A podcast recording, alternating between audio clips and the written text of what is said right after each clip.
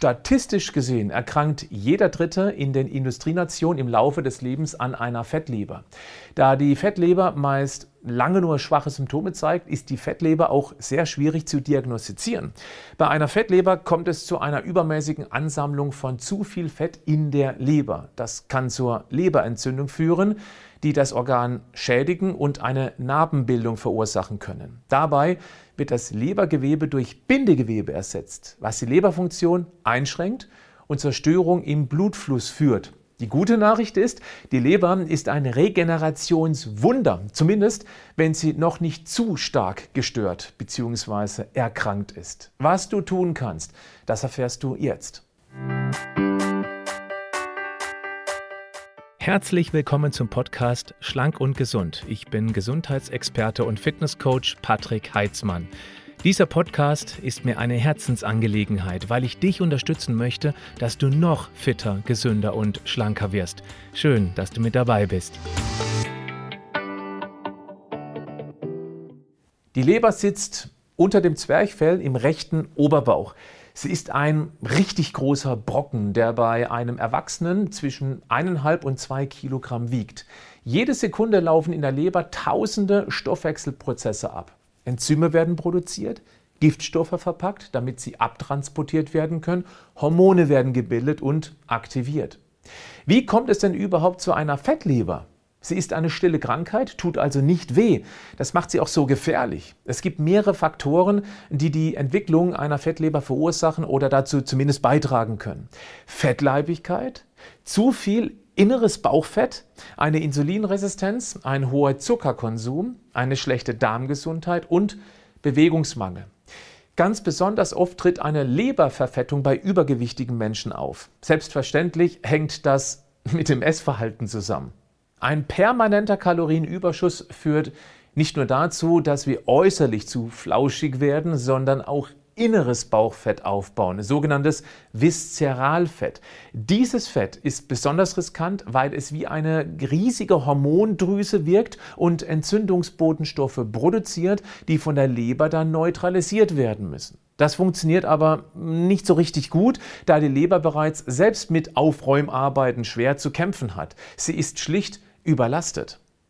Ist die Leber irgendwann so verfettet, dass sie nicht ausreichend Kapazitäten für andere wichtige Aufgaben hat, läuft das Entgiftungssystem einfach nur noch im Sparmodus. Das Hormon- und damit Steuerungssystem funktioniert dann auch nicht mehr so richtig. In den meisten Fällen verursacht eine Fettleber keine auffälligen Symptome. Häufig bemerken Betroffene anfangs nicht einmal, dass sie bereits eine fortgeschrittene Fettleber haben. Kritisch ist es schon, wenn mehrere Symptome zusammenkommen. Appetitlosigkeit, plötzlicher Gewichtsverlust, dauernde Müdigkeit, Nasenbluten, juckende Haut, eine gelbe Haut und auch gelbe Augen, Bauchschmerzen oder sogar Verwirrungszustände. Gleich vorneweg, Obst ist nicht böse und wer sich gesund ernährt und sich ausreichend bewegt, kann und soll natürlich auch Obst essen. Aber zu viel Fructose, also der Fruchtzucker, ist eine besonders große Herausforderung für die Leber.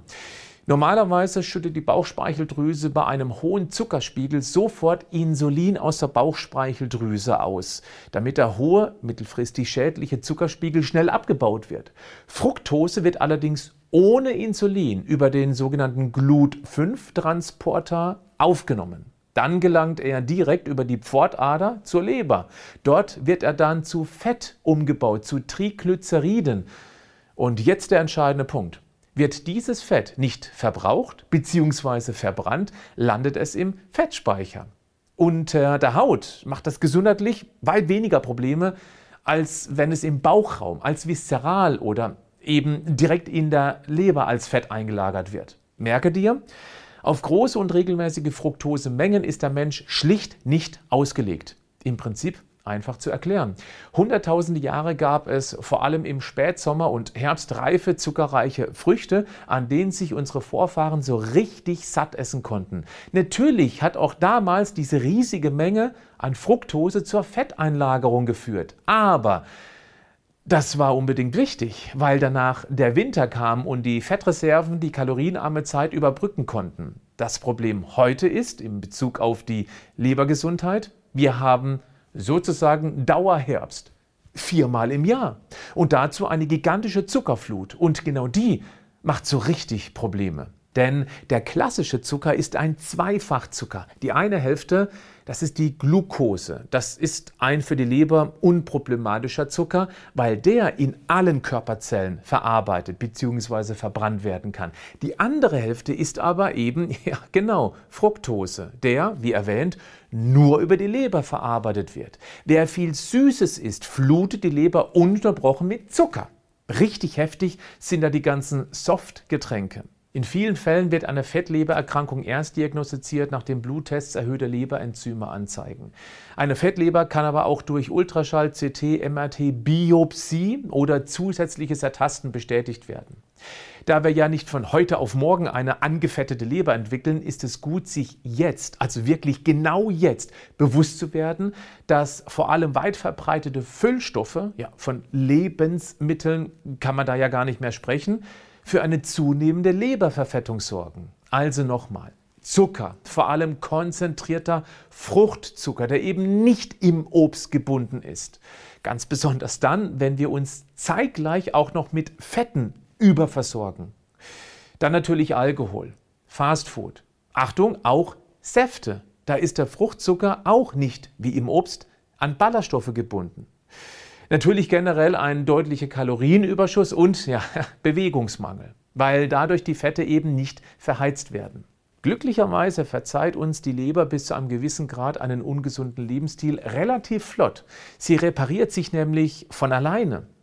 Ziemlich praktisch, dass die wichtigste Fabrik in unserem Körper eine hohe Selbstheilungskraft besitzt, wenn du sie dabei unterstützt. Deshalb jetzt einige Tipps zur natürlichen Leberentfettung. Suche dir einen oder zwei aus, mit denen du direkt beginnst.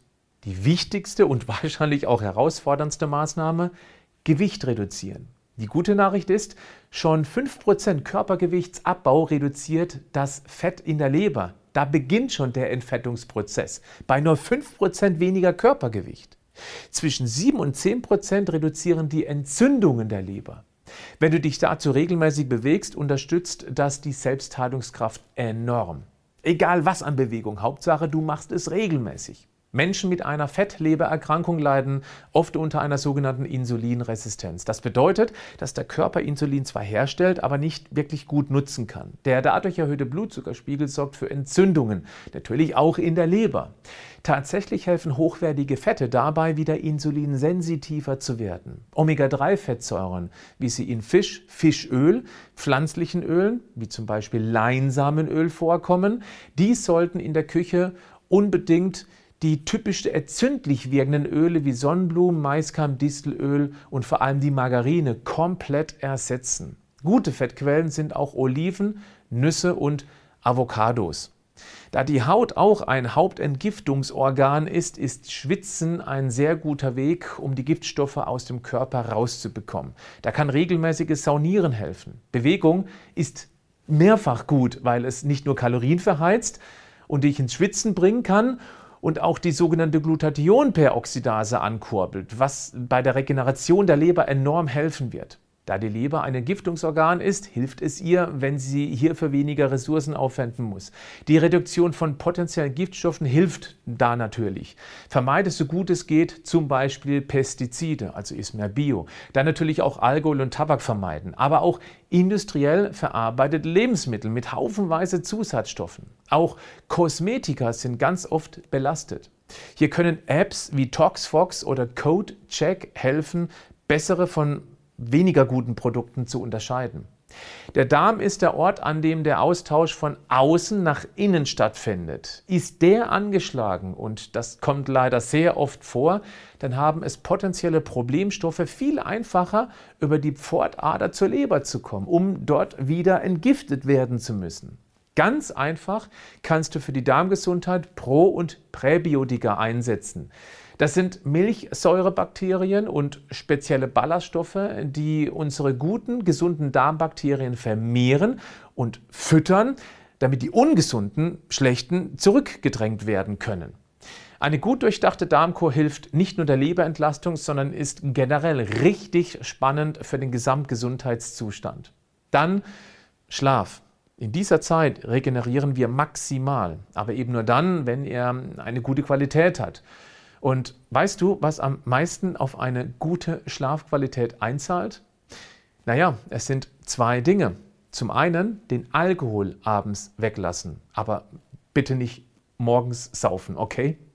Und zum anderen abends den Fernseher einfach mal auslassen und einfach mal ein bisschen früher ins Bett gehen. Teste das mal. Im letzten Punkt geht es um spezielle lebergesunde Pflanzenstoffe. Da gibt es einige. Danach sage ich dir, wie du diese Pflanzenstoffe in nur einem Produkt zu dir nehmen kannst, wenn du das magst. Mariendistel hilft der Leber dabei, die Anreicherung von Schwermetallen, Medikamenten, Umweltschadstoffen und Alkohol zu reduzieren. Löwenzahn hat eine natürliche, harntreibende Wirkung, was der Leber hilft, Giftstoffe besser loszuwerden. Zudem hilft er, das Immunsystem zu stärken, den Blutzuckerspiegel auszugleichen, Sodbrennen zu lindern und Verdauungsstörungen zu beruhigen. Die Artischocke kann das Wachstum von neuem Lebergewebe fördern. Das ist für die Regeneration enorm wichtig. Ingwer kann helfen, eine Fettleber zu verhindern oder zu behandeln, indem es den oxidativen Stress auf die Leberzellen reduziert, die Insulinresistenz verringert und Entzündungen hemmt. Sonnenblumenlecithin hilft, den Aufbau von Fett in der Leber zu verhindern. Und Cholin ist sogar ein vitaminähnlicher Nährstoff, der für die Verstoffwechslung von Cholesterin in der Leber unerlässlich ist.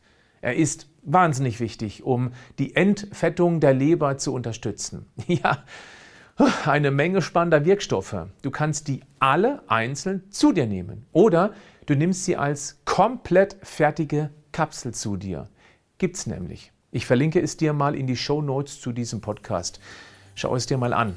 Es ist eines der am meisten gefragten Produkte bei Vita Moment und den Grund kannst du jetzt sicher nachvollziehen. Bleib gesund, aber mach auch was dafür.